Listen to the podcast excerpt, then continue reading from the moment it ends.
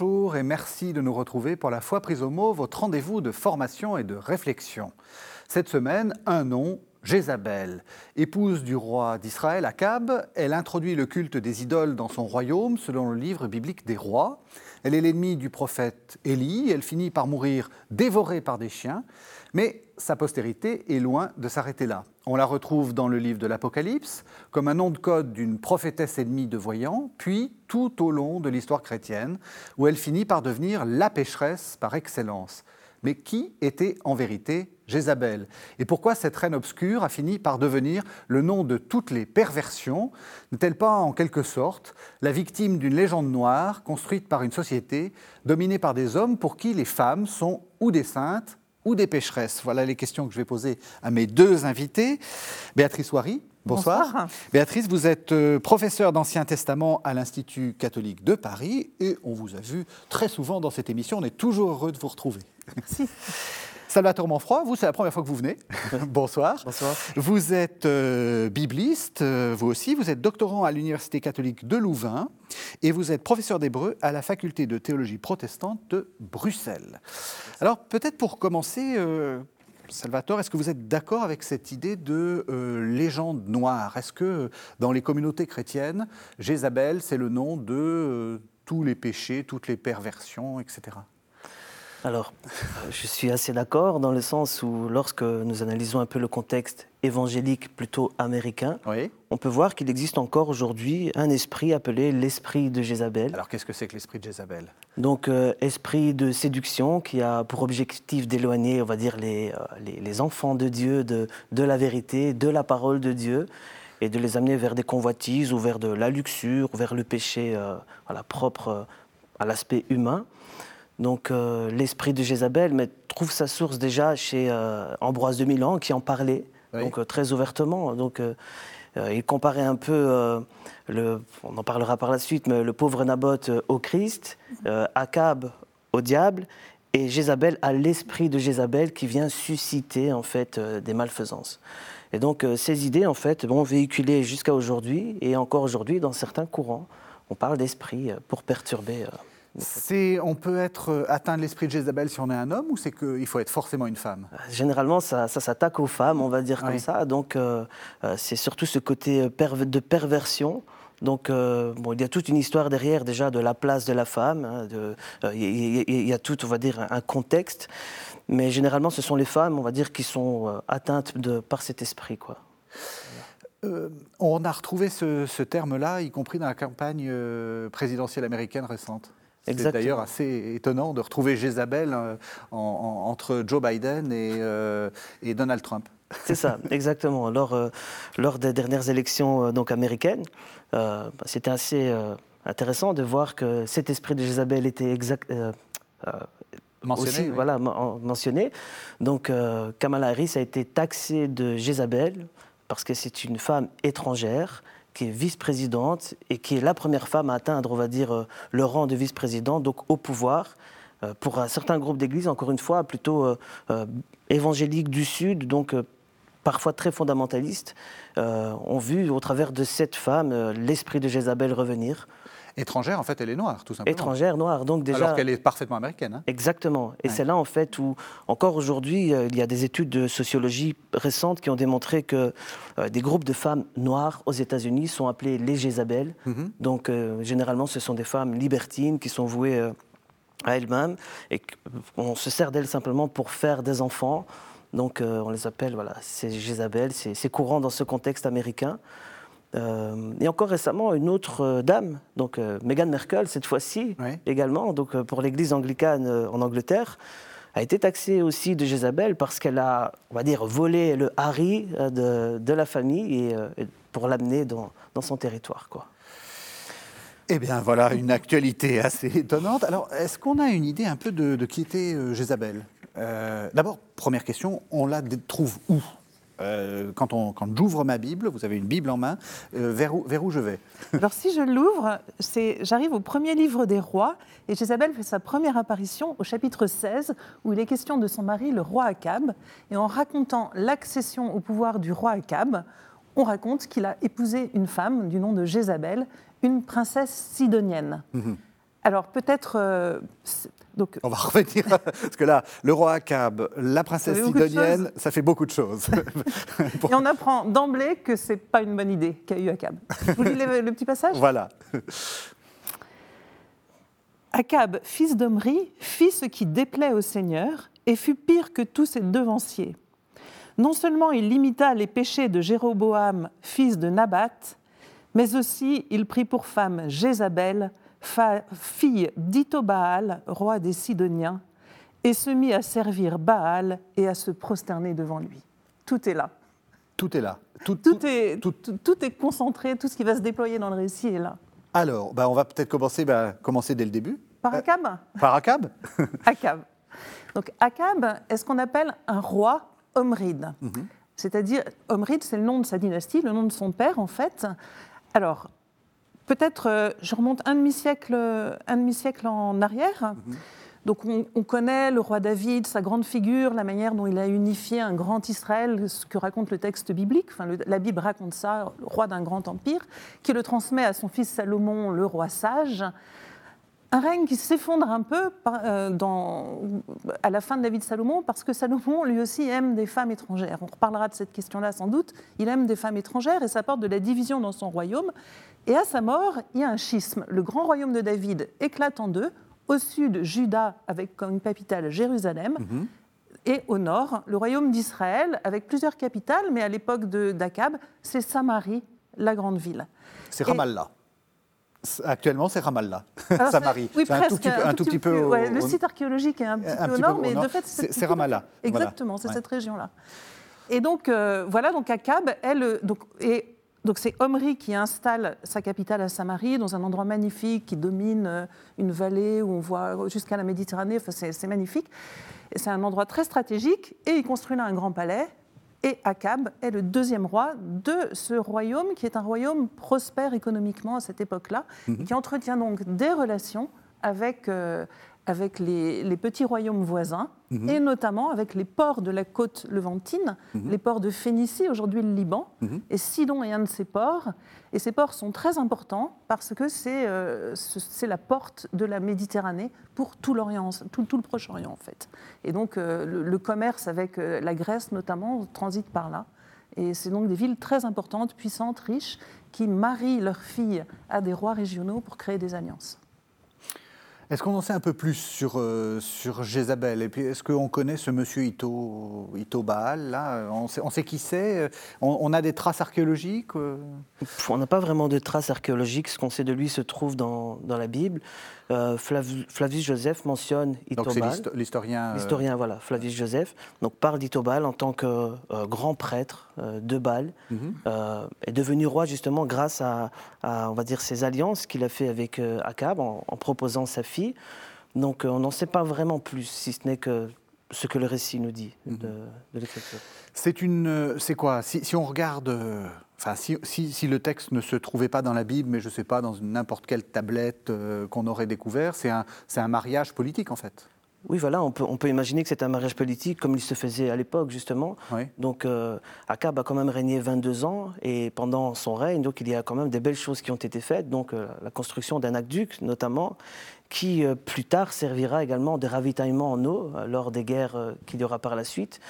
Donc, euh, c'est vrai que lorsque, on va dire, le, rédacteur dépeint le personnage d'Akab, c'est surtout d'un point de vue religieux, mais d'un point de vue politique, je pense qu'il était, euh, voilà, peut-être un bon roi, stratège euh, pour son époque. Donc voilà, c'est, ça se faisait à l'époque, ces mariages politico-religieux. voilà. Oui, c'est ça. Parce que le problème, c'est donc, parce qu'on continue notre petite lecture, vous avez dit, il y a, tout, tout est dedans. On a entendu le mot Baal. Et donc ça, je crois qu'il faut aussi expliquer ce que ce que c'est que les Baals. Alors les Baals, ce sont des divinités qui sont, euh, qui sont en fait des idoles. Alors euh, il faut, euh, quand dans la Bible, et en particulier dans cette, dans, dans cette histoire que raconte la Bible, qui est une histoire avec un point de vue religieux, des valeurs qui sont très fortement affirmées, qui sont mises en avant, et notamment celle de l'unicité du culte de Dieu, du culte du Dieu d'Israël, Yahvé, euh, le Seigneur. Donc euh, ce culte centralisé à Jérusalem, donc évidemment le nord n'étant pas à Jérusalem, c'est d'emblée le territoire maudit, qui de plus à sa fondation, s'est trouvé avec deux veaux, vous savez, les fameux veaux qu'on a mis à Bethel et à Dan, aux deux frontières qui sont des idoles. Donc on est dans toute une histoire où la lutte contre l'idolâtrie est première. Et donc les Baals sont les figures à abattre, sont des divinités concurrentes. Donc on parle de manière très générale des Baals pour parler des, idoles, mais il y a un Baal particulier dans ces récits, c'est plutôt le Baal, mmh. qui est un Baal précisément de Phénicie, qui est euh, un dieu de fécondité. Mmh. Et on a, euh, de la fin du deuxième millénaire, tout un cycle mythologique sur un Baal, dont on a d'ailleurs une représentation au Louvre, mhm. qui est un dieu euh, de la fécondité, des pluies de printemps, de l'orage, qui connaît un cycle de mort et de résurrection ou de renaissance au printemps.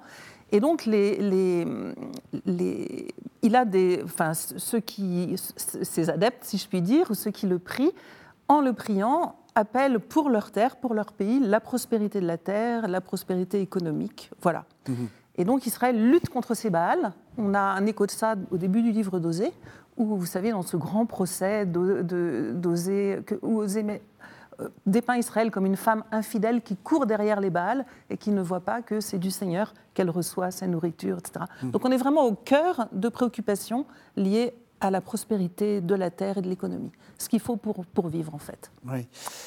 Cette question des, des c'est quoi? C'est euh, euh, une sorte de concurrence? C'est-à-dire, euh, on, privilégie un dieu par rapport à un autre? Ils, ils, ils, y croyaient au Baal Comment, comment est-ce qu'on peut se faire une idée un peu de ce que ça représentait? Parce que nous, c'est vrai que 4000 ans après, enfin, ou 2000, 3000, je ne sais pas combien, on a, on a l'impression que c'était évident que le Dieu, le vrai Dieu, monothéiste, euh, euh, Dieu, quoi, euh, avait, avait des. Enfin, c'est le seul vrai Dieu et donc il n'y a pas de concurrent. Là, on a l'impression qu'il est en concurrence.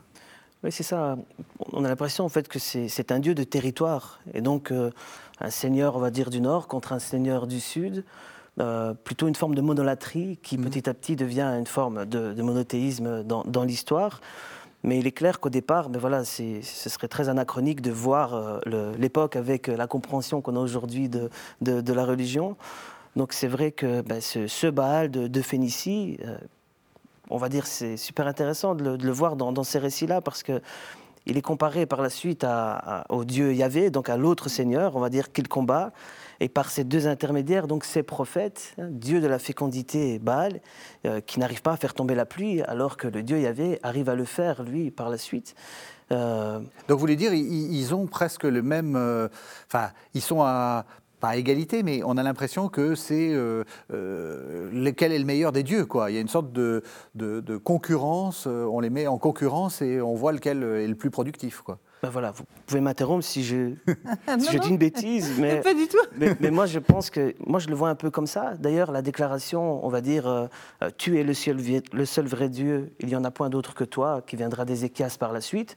Mais c'est un règne plus tardif, et donc à ce moment-là, ben, on cherche un peu sa place, on, est en conflit, on essaie de voir qui est le plus fort, et, euh, et voilà. Donc moi j'imagine un petit peu que oui, il y a cette guerre de territoire représentée par les seigneurs qui, qui les représentent, quoi. Ce qui veut donc dire que la concurrence est sérieuse.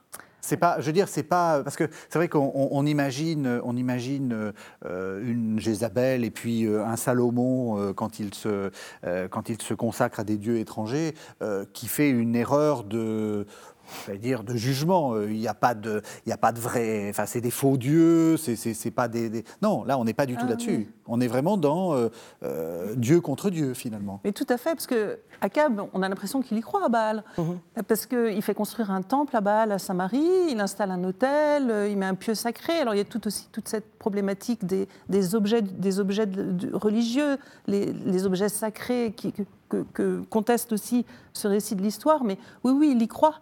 Et la question, c'est de savoir qui va rendre le pays le plus prospère. Enfin, c'est d'une certaine. Parce que vous voyez, dans, un, dans une représentation du monde où la pluie est au-dessus du ciel, qui a un toit dur, et où c'est le Dieu qui ouvre les trappes pour que la pluie tombe au bon moment, sachant que le bon moment mm. pour la récolte, il n'y a pas d'irrigation, c'est extrêmement important. Mm, mm. Eh bien, euh, quel est le Dieu qui va donner la pluie le mieux, en fait? Quel est le plus, ouais, quel est le plus favorable? Et d'ailleurs, c'est pas pour rien que Dieu, euh, enfin, le Dieu d'Israël, voyant l'idolâtrie d'Akab, lui dit ben, Mon ami, c'est clair, pendant quatre ans, c'est pas de pluie. Donc il ferme le, le ciel pour dire à Akab, ben, on va voir si c'est les Baals qui vont te, qui vont te, te nourrir. Et à ce moment-là commence une famine. Et c'est le début, euh, le début de l'histoire d'Akab et de Jézabel, euh, après les petits versets introductifs que je vous ai... Ça commence par la famine. Voilà, ça commence par une famine.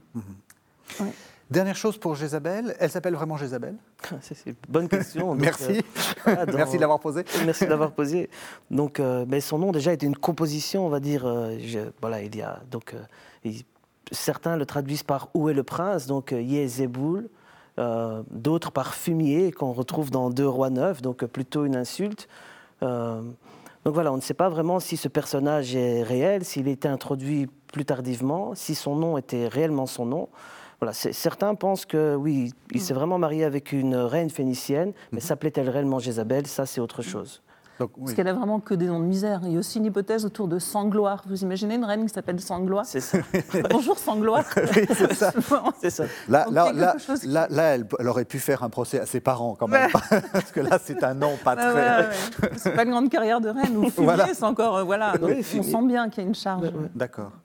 Mais par contre, l'historicité euh, et d'Akab et la possibilité qu'il y ait un mariage avec, euh, avec une reine phénicienne, on est, enfin, je veux dire, toute l'histoire n'est pas inventée. Non, d'ailleurs, il y a des mentions d'Akab qu'on a retrouvées dans, une pierre de Salmanezar III. Voilà, on peut donc imaginer qu'il a probablement existé. Euh, tout ce que l'on retrouve sur Jézabel, malheureusement, ce n'est qu'hypothétique. On a retrouvé un sceau euh, qui appartiendrait à Jézabel. Donc, euh, il contient trois lettres, euh, Zaïn, Bet, Lamed. Voilà, on imagine un peu que c'est la racine de Jézabel. Seulement, voilà, ce sceau est un peu particulier. Il fait partie d'une collection privée. On ne sait pas où il a été trouvé. Donc, on ne peut pas vraiment attester, oui, elle avait un sceau. Mais en tout cas, voilà, ce sceau est accessible. Mais, mais voilà, c'est- ça reste Ça compliqué. serait, ça serait quand même rudement étonnant qu'on trouve juste le sceau de Jézabel. Enfin, Exact. je veux dire, euh, c'est comme si on trouvait le sceau du roi David, quoi. Exactement. Pourquoi il l'avait perdu là et pourquoi on l'a trouvé Bon, peu importe. Alors, donc, elle se marie avec euh, Akab et qu'est-ce qui se passe? Il se passe que donc Akab introduit les Baals dans son royaume et que euh, le Dieu d'Israël, euh, enfin j'allais dire le prend mal. Enfin, la question, l'enjeu de ces récits, c'est vraiment euh, le peuple d'Israël va-t-il reconnaître son Dieu? Va-t-il reconnaître son Dieu? Donc il dit au prophète Élie, ben voilà, déclare à Akab qu'il va y avoir une famine. Et puis toi, sauve-toi et euh, tu vas te remettre dans une grotte et moi je te nourrirai. Donc vous voyez que la question, vraiment la problématique est celle d'une problématique de nourriture et de reconnaissance de qui me donne la nourriture et derrière la nourriture, la vie. Qui est le Dieu qui me donne la vie? Et c'est vraiment quelque chose qui va parcourir tout le récit, cette reconnaissance en fait. Et donc euh, voilà, donc euh, Élie est nourri et puis euh, au bout d'un moment, ben, comme la, la sécheresse est très rude, le- la source qui le nourrit s'assèche et Dieu lui dit va à Sarepta. Et alors, ce qui est formidable, c'est que Sarepta, c'est sur le territoire de Sidon. C'est-à-dire, c'est précisément le lieu d'origine de la reine Jézabel. Et à Sarepta, il va chez une pauvre veuve qui, est, qui, qui- qui subit un peu la famine comme tout le monde, enfin, qui n'est pas très riche, qui a plus grand-chose à manger, et qui dit, qui, reconnaît, qui reconnaît quand elle y arrive que c'est le prophète du Dieu d'Israël, et qui lui dit, mais je te ferai bien à manger, mais une fois que je t'aurai donné ce qu'il y a, ben, j'aurai plus rien pour moi. Et, et Élie lui dit, mais donne, et, jamais plus tu ne, souffriras de faim. Elle lui donne très généreusement sa nourriture, toujours cette question. Et puis ensuite, ni sa cruche, ni sa farine, ne- donc on, est ici dans une histoire de miracle, ne s'épuisent. Et euh, trouve chez elle un abri, euh, un accueil, chez la reine sur, le, territoire de Sidon, qu'il n'a plus en Israël. Et donc ici, il y a une forte, enfin, il y a une construction littéraire qui met en opposition la pauvre femme sidonienne qui reconnaît le prophète contre ce qui est en train de devenir la méchante reine qui, qui va persécuter le prophète et ne pas reconnaître son Dieu. Qui est Élie? Parce qu'on a fait une émission euh, Mhm. et, euh, sur, euh, donc ici, dans la foi prise au mot, sur, sur Élie, mais tout le monde n'a pas euh, vu cette, cette- cette émission. Euh, rapidement, qui est Élie et pourquoi il est si important à ce moment-là du, du récit? Euh, voilà, Élie, bon, c'est un prophète de l'Éternel qui représente justement euh, le Seigneur Yahvé, on va dire, à durant ces épisodes-là. Donc, euh, dans ce contexte, il est très important car ce serait un peu la figure d'opposition de Jézabel. C'est ça, oui. Voilà, donc euh, généralement, on oppose Jézabel à Élie. D'ailleurs, ce qui est intéressant, c'est qu'ils ne vont jamais se rencontrer. Donc, à chaque fois, lorsqu'ils doivent se parler, ils envoient des émissaires pour envoyer un message, mais jamais ils vont être face à face. Il verra Akab, mais il ne trouvera jamais Jézabel. Donc son rôle, c'est un peu, on va dire, euh, sous la plume du rédacteur d'Hétéronomiste, de, de, faire revenir en fait l'idée que qu'il y avait le plus fort, encore une fois, euh, au travers des miracles. Et ce qui est intéressant, vous, parlez de, de nourriture. Euh, on peut voir aussi au chapitre 18 que Jézabel mange avec les 450 prophètes à la table. Et donc il y a aussi une question de nourriture. Des prophètes de Baal. Des prophètes de Baal, c'est ça. Donc en fait, euh, d'un autre côté, on a cette, idée de nourriture. Donc manger à la table, on sait que dans l'Ancien Testament, c'est une symbolique très forte. Donc c'est être en accord avec celui euh, euh, avec qui mm. je mange. Et là, donc le fait qu'elle s'associe avec des prophètes et qu'elle les nourrit, hein, on part du principe que euh, politique et religion faisant qu'un, c'est l'État qui paye cette nourriture. Et donc les prophètes sont reconnus dans l'institution, on va dire, euh, d'Israël. Et qu'une autre euh, femme étrangère de la même origine que Jézabel nourrit, mais un vrai prophète, avec le peu qu'elle a. Et là, on voit que voilà, ce n'est pas nécessairement l'étrangère qui est mauvaise, c'est sa conviction religieuse qu'elle a derrière. Oui, c'est important ça. Voilà. Est-ce qu'elle reconnaît. Dans ce passage-là, parce que quelquefois dans l'Ancien Testament, la question de, de l'étrangère. Euh, voilà. Mais là, là ce n'est pas un problème euh, euh, étrangère contre, contre, contre judéenne ou, ou, fille d'Israël. C'est vraiment c'est ça. qui, est le bon, qui est le bon Seigneur, en fait. C'est ça. On peut dire que cette veuve a reçu le prophète en qualité de prophète, hein, comme certains versets le, mentionnent, et en retour, elle a, reçu un miracle. Donc, euh, par la suite, même son fils euh, voilà, ressuscite. Alors que l'autre, étrangère, elle, non, elle vient avec ses dieux et elle s'impose dans un territoire. Quoi. Mm. On pourrait dire en fait que euh, la veuve de Sarepta laisse à Élie l'espace de déployer sa puissance prophétique alors qu'il ne peut plus la déployer en Israël, où la reine Jézabel, avec ses balles, fait obstacle en fait. Et on arrive au fameux chapitre 18, un affrontement Dieu à Dieu direct. Alors, on sait aussi que un personnage, enfin, un, serviteur d'Akab évoque le fait que non seulement elle mange avec les prophètes, mais qu'elle a tué des prophètes mhm. du, Dieu d'Israël donc elle en a, et que lui en a caché certains. Donc il y a déjà eu un massacre qui n'est pas explicitement, qui n'est pas raconté en détail dans le texte biblique, mais mhm. on sait aussi qu'elle massacre les, les, prophètes et les, serviteurs du Dieu d'Israël. Mhm. Oui, non, justement, je, posais la question, je me posais la question des prophètes. Enfin, c'est quoi C'est des prêtres C'est des parce que nous, on a comme euh, comme habitude de penser. Euh, enfin, on a deux modèles. On a mm. Élie, le prophète un peu sauvage, euh, et puis on a Jérémie. Là aussi, il y a eu une émission récente. le prophète très bien installé. bon, là, là, c'est quel type de, de, prophète? Et, et, surtout, quel est leur rôle? C'est des prêtres C'est des. Est-ce qu'on a une idée? Alors, à part ce sacrifice sur le Carmel, j'ai pas le sentiment qu'on voit Élie dans une fonction sacerdotale. Mhm.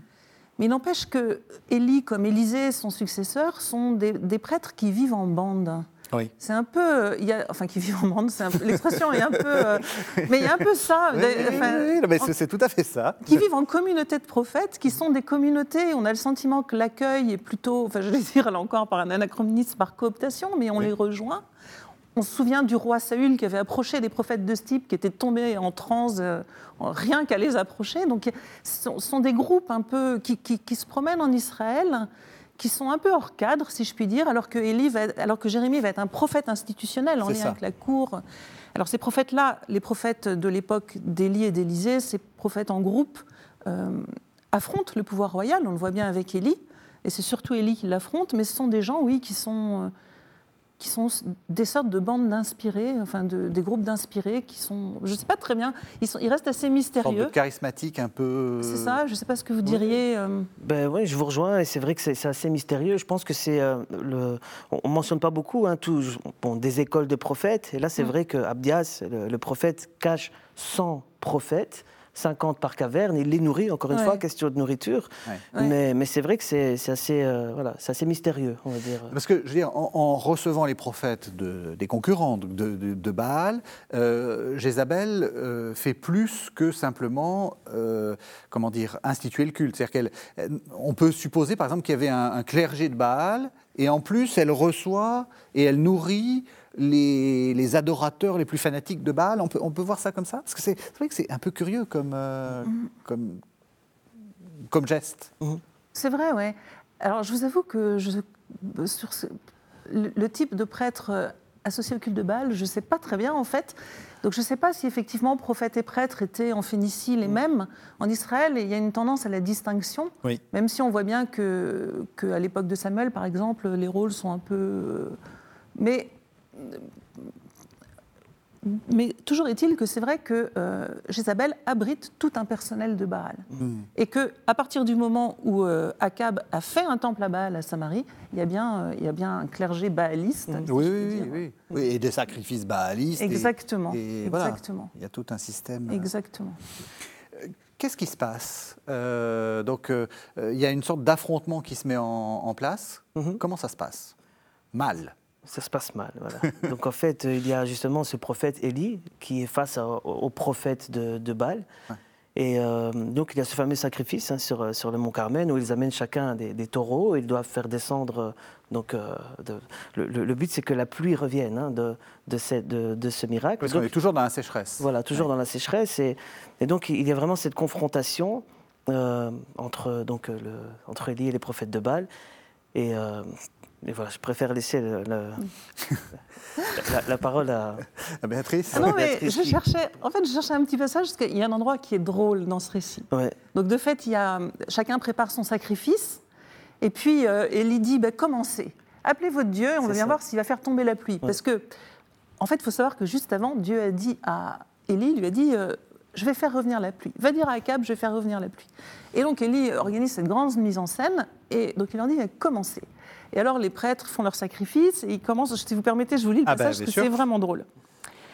Les prêtres de Baal prirent le taureau et le préparèrent, et ils invoquèrent le nom de Baal depuis le matin jusqu'à midi, en disant Ô Baal, réponds-nous. Mais il n'y eut ni voix ni réponse. Et ils dansaient en pliant le genou devant l'autel qu'ils avaient fait. À midi, Élie se moqua d'eux et dit Criez plus fort, car c'est un Dieu, il a des soucis ou des affaires, ou bien il est en voyage, peut-être qu'il dort, et il se réveillera. Ils crièrent plus fort, et ils se tailladèrent selon leur coutume avec des épées et des lances jusqu'à l'effusion du sang.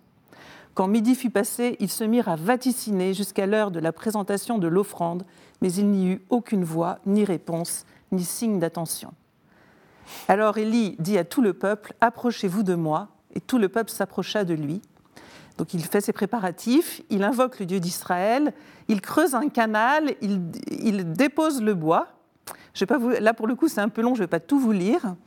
Et il demande à ses serviteurs d'arroser l'autel, d'arroser l'autel encore, encore et encore. Il appelle, et au premier appel, la foudre tombe, et tout ce sacrifice inondé s'enflamme.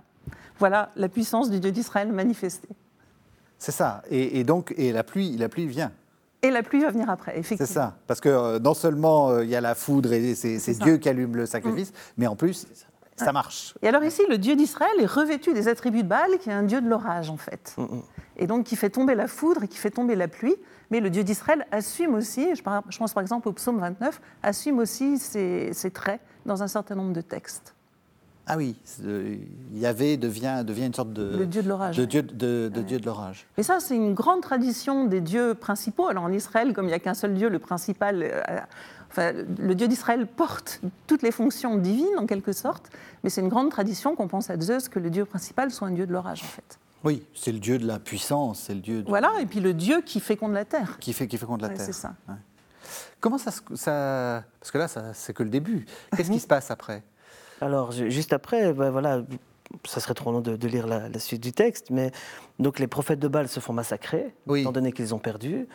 Et euh, ce qui est intéressant, c'est qu'au chapitre suivant, tout au début du chapitre, on voit qu'Akab est désolé, en fait. Donc, euh, il voit qu'il y avait à gagner, donc qu'Élie a gagné.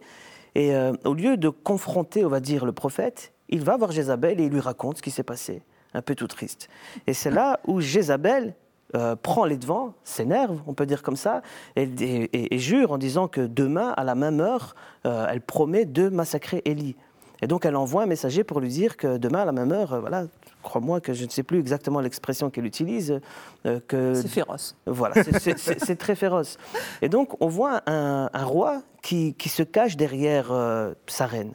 Donc, ce n'est pas un roi qui prend, donc un roi, je vais dire, baaliste, qui avance et qui est triste que, euh, que son Dieu a perdu. C'est plutôt le Dieu de sa femme qui a perdu. Oui. Et donc il retourne voir sa femme. Ça, c'est des, certains commentateurs vont dans ce sens en disant qu'il était tellement amoureux de Jézabel qu'il lui a laissé vraiment l'autorité au niveau religieux, au niveau culturel dans, dans le pays. Bon, ça, ce ne sont que des interprétations, Oui. mais en tout cas, le, le texte permet de penser comme ça. En tout Et en cas, tout cas, c'est pardon. En tout cas, c'est le portrait d'un roi faible. C'est le portrait d'un roi faible, vra- Oui. voilà, littéralement. Ah oui, mais c'est drôle parce que c'est un roi qui a développé le royaume en fait. C'est un, grand roi. Vous évoquiez ses constructions, mais en même temps le récit biblique et puis euh, là, du coup, le substrat historique c'est compliqué, mais le récit biblique le montre comme un roi qui a peur, qui a peur des lits, qui quand il est contrarié se couche, tourne la tête et boude. Enfin, il y a des choses. il marche en traînant les pieds. Enfin, on a des détails qui sont Ouais. qui orientent vers une personnalité un peu. Enfin, il y a beaucoup d'ironie en fait. Ouais. C'est un roi qui est moqué. Vous avez dit historiquement, c'est on voit qu'on reconstruit, on reconstruit l'histoire ou qu'on la présente d'une certaine façon, toujours avec l'idée. euh, euh, c'est la supériorité d'Adonai, la supériorité de, de- du roi, du, du- pardon, du, du Dieu d'Israël. Oui. En fait, il y a deux idées. Il y a celle-ci, et puis en fait, c'est une histoire. Donc euh, là, les livres des rois, en fait, ils font le portrait de chacun des rois successivement, de- des deux royaumes euh, tant qu'ils existent ensemble, avec euh, en fait un modèle et un anti-modèle. Le modèle, c'est David, Oui. donc un roi évalué bon comme David. Il n'y en a pas beaucoup. Oui. Et le- l'antimodèle, c'est Jéroboam, celui qui a provoqué le schisme et qui était idolâtre. Et alors là, ça castagne. Oui. Et donc les rois sont, comme je vous ai lu pour Akaz, il a, pardon pour Akab, il a fait pire que Jéroboam. Et donc il a introduit des idoles, etc.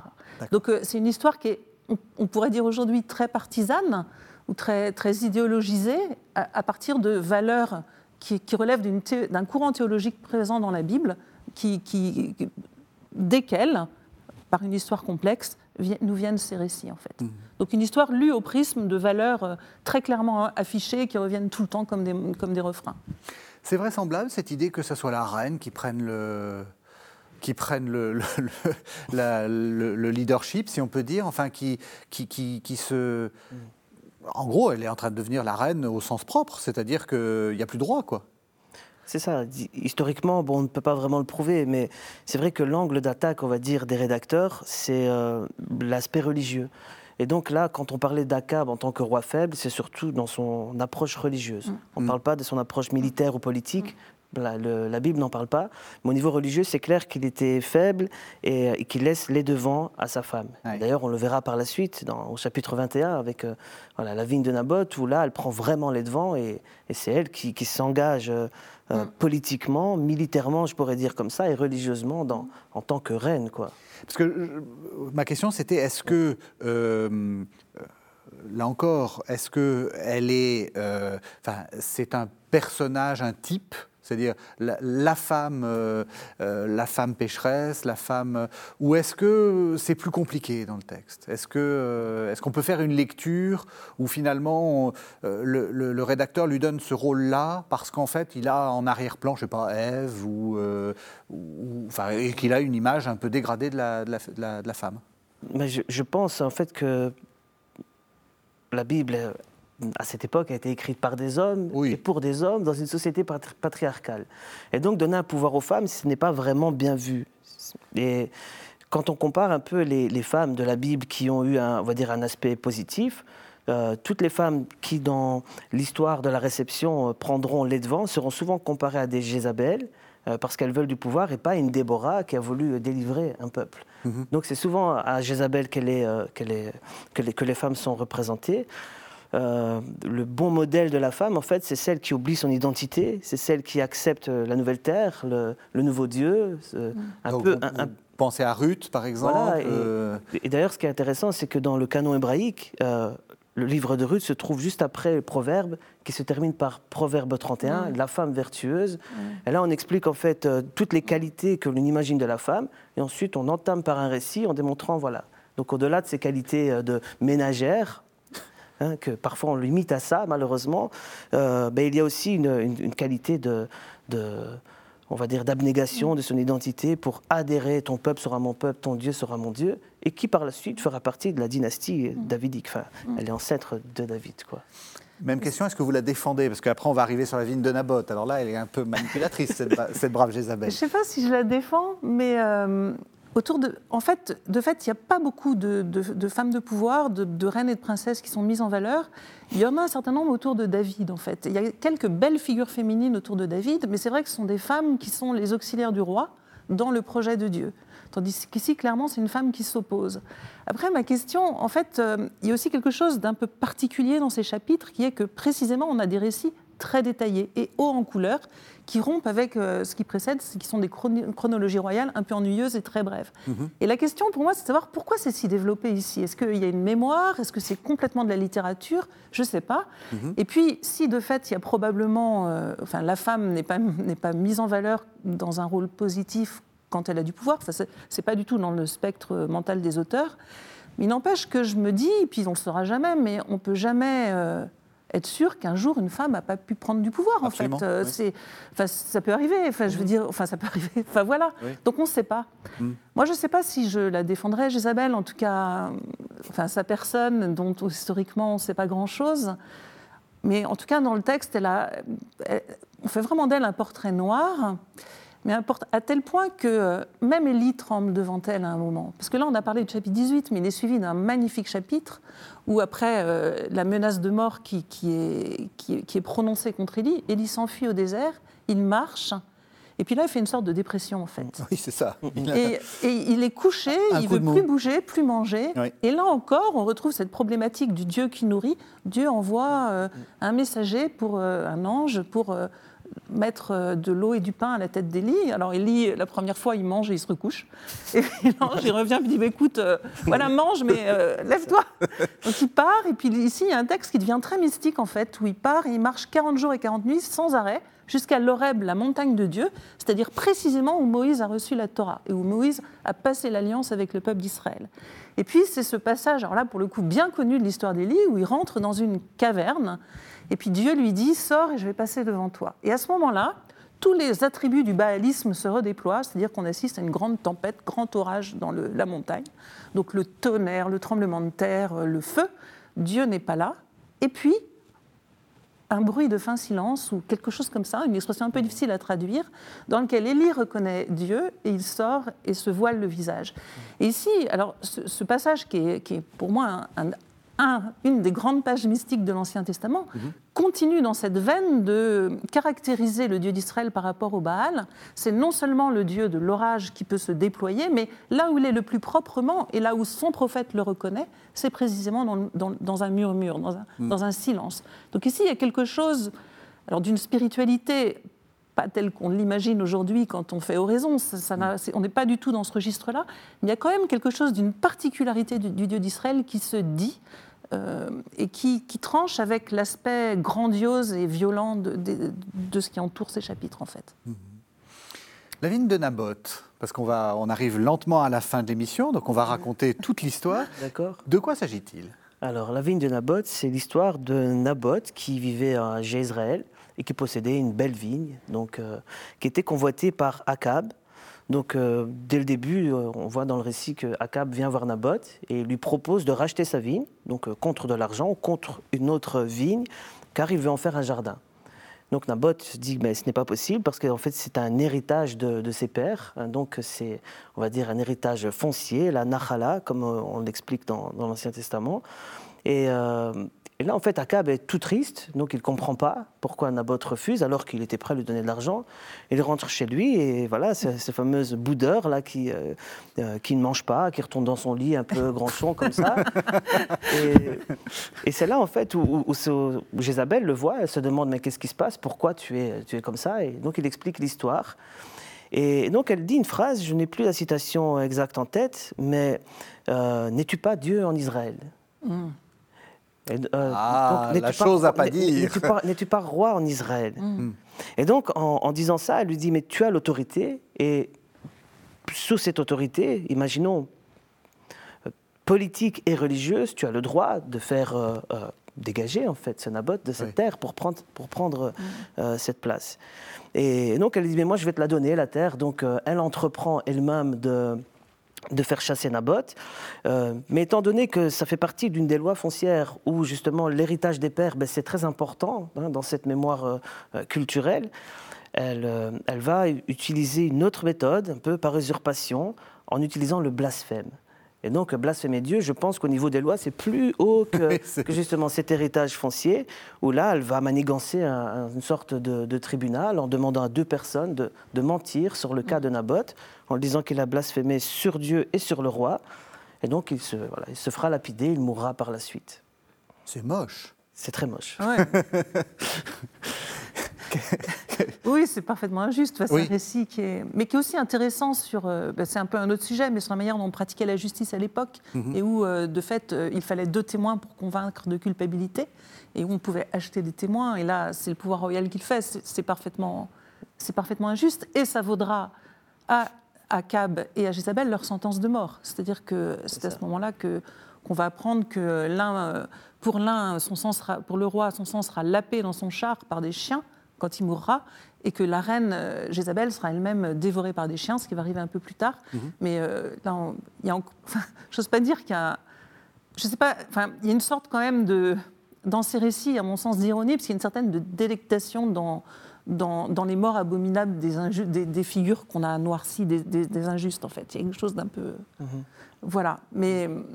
Donc, c'est- un peu un tournant dans, le récit, c'est-à-dire que là, le couple apparaît dans sa noirceur, et le récit se termine d'ailleurs, si vous me permettez de citer encore un tout petit passage, ce, récit de la vigne de Naboth, il n'y eut vraiment personne comme Akab pour agir en fourbe, et on, on apprécie l'élégance du vocabulaire de la, de la Bible de Jérusalem, il n'y eut personne comme Akab pour agir en fourbe, faisant ce qui déplaît au Seigneur, parce que sa femme Jézabel l'avait séduit. Voilà. Mais c'est pas simplement parce qu'il était aveuglé d'amour, parce que le verset continue, elle l'avait séduit, il a agi d'une manière tout à fait abominable en s'attachant aux idoles comme avaient fait les Amorites, etc. C'est-à-dire que le problème de l'amour des rois pour les femmes, c'est que les femmes sont fidèles à leur Dieu. Donc ça, c'est un trait de- de- du, du- du caractère féminin pour les auteurs bibliques. Les femmes sont fidèles. Donc quand on épouse une femme qui a d'autres dieux, on épouse ses dieux en quelque sorte. Et donc, pour l'historien, on entre dans la catégorie des idolâtres, donc des mauvais rois, en fait. Et c'est ce qui corrompt, en fait. Et c'est ce qui corrompt. Voilà. Parce que euh, quand on réfléchit, euh, euh, un, un bon roi a fait, a fait bien pire. Il, a, il, voulait, il voulait une femme, il a, il a envoyé le mari se faire tuer en première ligne. Je pense à David. C'est- horrible. Cette, Ouais. cette- cette vigne, bon, effectivement, on a un peu. euh, mais c'est une micro-histoire par rapport à. Alors c'est une micro-histoire, donc il y a des micro-conséquences, puisque c'est Akab et Jézabel qui vont avoir des morts affreuses. Mais le récit biblique n'est pas complaisant avec David, parce que suite à, à cette histoire-là, l'histoire d'Ouri, euh, le, le prophète lui annonce que l'épée jamais ne, ne s'écartera de sa famille, et là son règne s'effondre entre le viol de sa fille, le meurtre du frère qui a... Qui, qui- le meurtre du frère violeur par son propre frère, puis euh, la révolte du fils du roi Absalom contre le roi, il y a une sorte d'effondrement dans la violence intrafamiliale du règne de David à cause de cette faute. Donc euh, l'auteur n'est pas plus complaisant là-dessus avec David pour, pour cette injustice en fait. Et il y a déjà, en fait, on peut voir déjà chez ces auteurs un souci de la justice envers le pauvre en fait. Oui, c'est ça. Ça c'est très clair poser. en fait. C'est une Et ça- parabole, c'est ça? Enfin, c'est- enfin, euh, Il y a un petit côté parabole, quoi. Euh, tu, t'as- tu as mal agi envers le pauvre euh, et, et- et tu, ça va te retomber dessus. Est-ce qu'on peut dire ça comme ça? Bon, en d'autres sortes, oui, parce que justement, cette histoire sera reprise en 2 rois 9 et expliquée d'une autre manière. Donc, elle ne sera pas aussi détaillée que ce récit-là. Et on parlera justement, on présentera Naboth comme un pauvre qui, qui n'a rien demandé et qui ne mérite pas, un peu marginal, on va dire, mais pourtant, posséder une vigne dans ce lieu, c'est quand même Oui. voilà, une, une marque de, de- de richesse, je peux dire comme ça, mais pauvre par rapport à la famille royale. Et j'aimerais revenir sur l'histoire de David parce que c'est super intéressant. On, on voit David qui utilise des lettres, un sceau, pour euh, faire envoyer Uri à la mort. Oui. Jézabel utilise la même méthode. Donc elle prend des lettres, elle prend le sceau du roi et elle envoie Naboth à la mort. Et donc, quand on met les deux récits l'un en face de l'autre, on voit que la méthodologie est pareille. Et donc, ce qui est intéressant, c'est que Ambroise de Milan, je reviens à, ce fameux Ambroise, quand il commentera ses textes, il dira euh, la différence, c'est que David s'est repenti de ce qu'il a fait. Là, on voit dans 1 roi 21 que le roi Akab se met un sac sur la tête, et donc, à cause de cette action, Dieu dit ben, Je ne le tuerai pas durant sa vie, c'est ses enfants qui auront le malheur. Par contre, Jézabel ne se repent pas. Et c'est pour ça, en fait, qu'elle reste dans la mémoire des gens comme celle qui est éternellement jusqu'à la fin, celle qui ne se remet pas en question et qui reste mordue sur euh, son idée, quoi. Oui, oui. Contrairement Parce à que ça, se termine comment? Vous avez dit, euh, il y a une sorte de délectation. Du, Racontez-nous, nous aussi, on aime les, les morts affreuses. Mais en fait, ce qui se passe, c'est que Élisée, le successeur d'Élie, a reçu d'Élie l'ordre de, euh, roi Jéhu, qui n'est pas le fils d'Akaz, qui est d'Akab, pardon, qui est, euh, qui est un général. Vous, êtes tout excusé parce qu'ils s'appellent tous pareil. Hein. Il y en a un qui s'appelle Akaz, l'autre qui s'appelle pareil. et puis entre les Yoram et les Okosias, on, s'y perd un peu. Et alors, euh, donc Élisée va voir euh, Jéhu, qui est le général du roi d'Israël, et le prend à part et lui donne l'onction royale. Puis le fait acclamer par les autres, et Jéhu marche sur Samarie. Donc c'est donc euh, Jézabel n'est plus reine régnante, enfin, c'est la mère du roi. Mmh. Donc elle est dans le palais à Samarie, et puis euh, le roi sort du palais, se fait tuer. Et à ce moment-là, Jéhu appelle, euh, Jézabel se présente à la fenêtre, mmh. et Jéhu appelle, pousse un cri en disant Qui est avec moi contre Jézabel? Montrez-vous. À ce moment-là, il y a des eunuques qui passent la tête par les fenêtres et qui basculent la reine dans le vide. Et alors, le texte raconte, mais c'est, là pour le coup, c'est, âme sensible s'abstenir, raconte que les murs giclent de sang. Que, et qu'elle tombe par terre et qu'elle est emmenée dans la vigne de Naboth, donc mhm. au lieu précis du crime. Et là, elle est dévorée par des chiens pour qu'il n'y ait pas de sépulture. Et qu'on ne puisse pas dire Ceci est Jézabel. C'est-à-dire que la question qu'elle n'ait pas de tombe, c'est très important. Mhm. Et comme ça, elle sera effacée de la mémoire. Mhm. Mais le paradoxe, ce qui est formidable, c'est que c'est précisément parce qu'on n'a pas fait de sépulture qu'en fait, d'une certaine manière, dans les imaginaires collectifs, on n'en a jamais fait le deuil de Jézabel. C'est-à-dire que c'est une reine sans sépulture, mais c'est celle dont on se souvient. Dont on se souvient, dont on Exactement. C'est la même, euh, donc on retrouve ça dans le fameux songe d'Athalie hein, de, Jean Racine, qui se termine par une sorte de brouillard de sang. Euh, lui aussi devait aimer les morts horribles, mais il n'ose pas trop nous la... C'est la fille, hein, Athalie, qui, se rappelle la mort de, de, sa mère. Euh, et donc, et donc on a, on a, vous avez raison, il y a, quelque chose, une sorte de permanence de, de, Jézabel. On arrive à la fin de l'émission. c'est une permanence noire. Euh, j'ai parlé au début de, cette émission de, l'Apocalypse. Euh, le voyant de l'Apocalypse euh, appelle une de ses concurrentes, hein, on peut dire, c'est ça. Jézabel. Exactement. Donc il aurait une concurrente qu'il nommera Jézabel, donc c'est Jézabel de, de Thyatire. voilà. Est-ce qu'elle s'appelait réellement Jézabel ou alors est-ce qu'il voilà, il a en tête cette reine qui éloigne justement les élus de Dieu donc encore une fois, je pense que c'est une forme de réception et que le voyant de l'Apocalypse a hein, dans le coin de sa tête ces, idées du livre des rois. Pour, euh, et... La légende noire commence quand? Enfin, je veux dire, euh, elle est déjà bien commencée dans, le, dans ce qu'on a, dans ce qu'on a euh, lu là, mais est-ce que, est que ça continue comme ça? Ça continue comme ça, et à chaque fois, elle sera utilisée comme prototype et comme, on va dire, antinomique. Donc, par exemple, Ambroise de Milan, on va dire, qualifiera Justine, l'impératrice Justine de son époque, de Jézabel. Euh, lui s'imaginera en tant que Élie. Et donc, durant toute l'histoire comme ça, je n'ai pas en tête toute l'histoire de la réception, mais à chaque fois, elle sera utilisée comme, on va dire, l'antinomie, l'anti-loi. Et déjà, dès le départ, c'est ce qu'a voulu faire l'historien deutéronomiste, présenter comme étrangère euh, fille d'Itobal.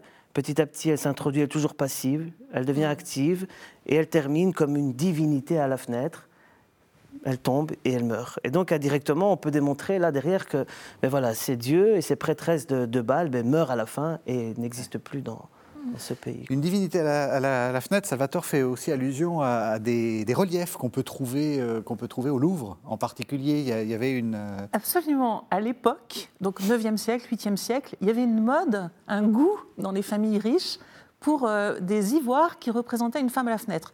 Donc il y en a un plein mur au Louvre, on peut les voir dans les antiquités orientales, ou sur Internet c'est très facile à trouver, voilà. Et c'est magnifique, ce sont de petits ivoires où on voit une fenêtre, des ivoires sculptés et une tête de princesse. Et c'est un motif qui, vient de... C'est des ivoires de Phénicie. Mhm. vous savez, Amos, dans le livre d'Amos, tonne contre la maison d'ivoire. Et on pense que précisément peut-être au palais de Saint-Marie, au palais d'Akab précisément, il y avait des, des, ornements, des décorations avec ces petits ivoires. Et donc, et le motif de la femme à la fenêtre est un motif qui est ancien, parce qu'on le retrouve notamment en Mésopotamie, mais qui parcourt la littérature euh, de l'époque. Et dans la Bible, on en a trois exemples. Ce sont trois femmes notables. Il y a la, et, trois, trois, femmes malheureuses, trois, trois, trois enfin pas des mauvaises femmes, c'est trop, mais trois, trois femmes noircies par le récit. Il y a la femme de Sisra, qui est euh, un, un chef philistin abominablement tué par, euh, par euh, Yaël, une femme israélite. Mhm. Et euh, on l'a, enfin, la- dans un poème, le, Déborah, l'Israélite, chante cette femme qui se tient à la fenêtre en attendant euh, son mari et, et en se réjouissant de ses victoires. Et puis en fait, euh, tout le monde sait qu'il est mort sauf elle. Donc quelque chose de très tragique. Il y a Michal, la femme de David, qui se tient à la fenêtre quand le roi rentre dans Jérusalem avec l'arche et qui danse. Enfin, le roi danse et Michal méprise son mari. Et puis, il y a donc Jézabel qui sort à la fenêtre, donc encore la princesse à la fenêtre, et qui est basculée. euh, voilà. Poussé Donc, par les eunuques. Exactement.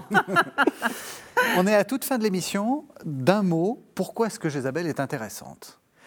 Mais justement, je pense qu'elle est intéressante parce qu'elle vit encore aujourd'hui dans la mémoire collective des gens. Euh, le fait qu'elle n'ait pas trouvé de sépulture démontre que voilà, elle en a trouvé une, mais euh, pas vraiment dans un lieu. Un peu comme Élie d'ailleurs, hein, qui a été enlevée également, Oui. son opposant.